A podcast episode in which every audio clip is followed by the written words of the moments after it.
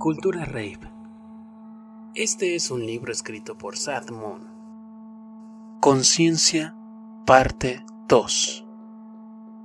Durante el día, cuando nada permanece oculto, nueva banda arriba al after party.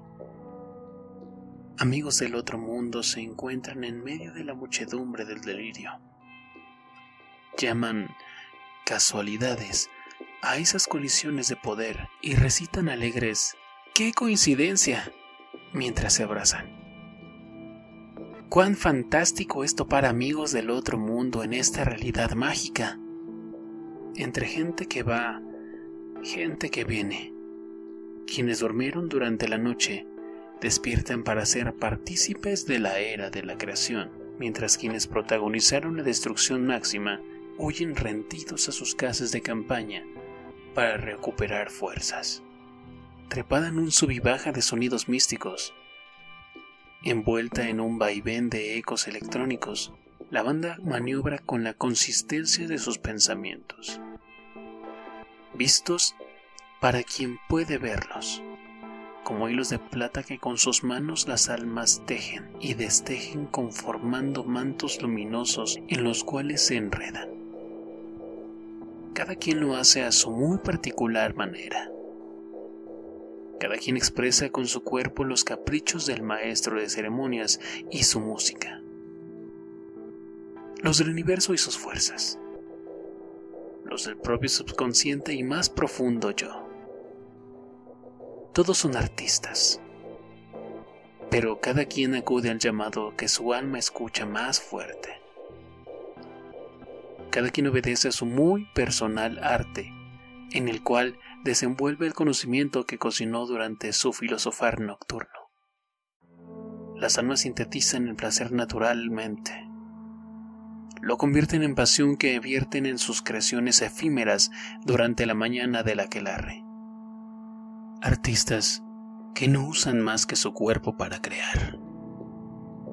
Se ven por todas partes músicos que tocan instrumentos invisibles al ritmo de la sinfonía electrónica, violinistas, guitarristas y tamboreros, pianistas, bateristas y maraqueros.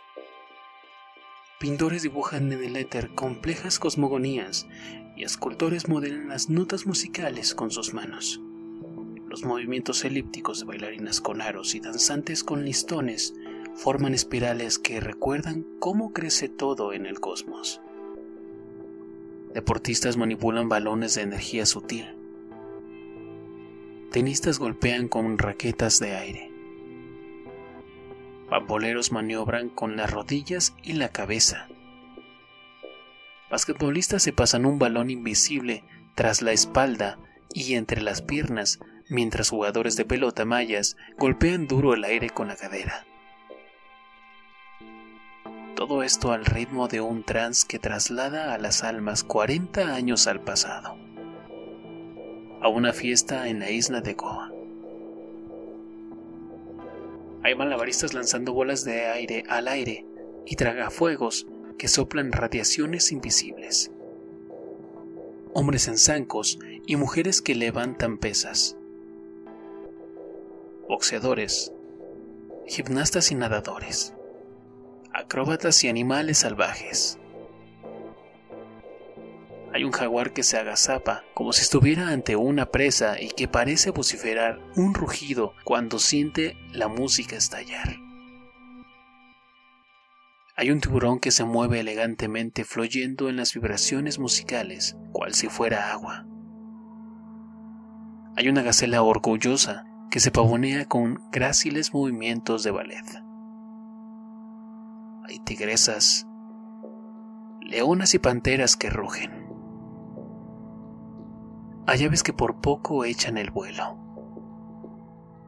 Peces que casi parecen flotar y lagartos que reptan entre los espacios reducidos del núcleo. Hay pandas que se solean en el corazón de la diosa. Lobos que aullan desde los rincones de la aldea delfines que nadan ágilmente entre las casas de campaña, jaurías que ríen, manadas que comparten, parvadas que juegan e incluso dragones encubiertos que cazan poder. Todos salvajes. Obedecen al llamado de la naturaleza. Cuando la fiesta ha alcanzado una nueva plenitud, las sustancias de poder hacen nuevamente acto de presencia. Por aquí y por allá hay banda que comparte dulces.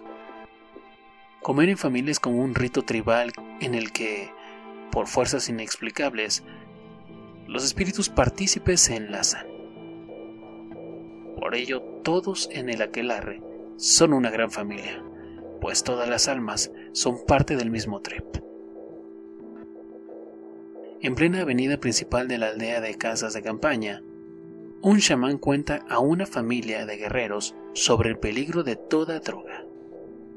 Les advierte que el alma puede hundirse en ella, perderse y abandonarse si se guardan el placer y no lo expresan. Puede que el placer no se convierta en pasión, sino que se evapore cuando la droga desaloja el cuerpo. Querrán más. Si son débiles y se hunden en ella, todo se irá al carajo.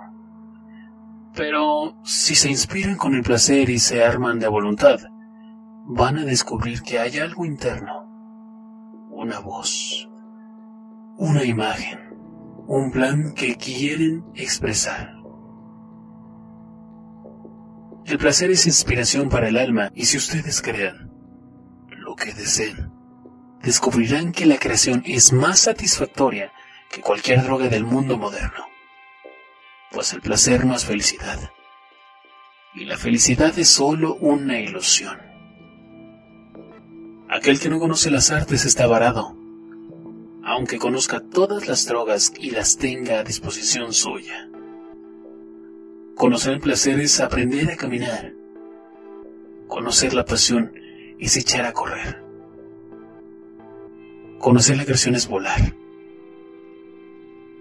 Crear es la mayor felicidad.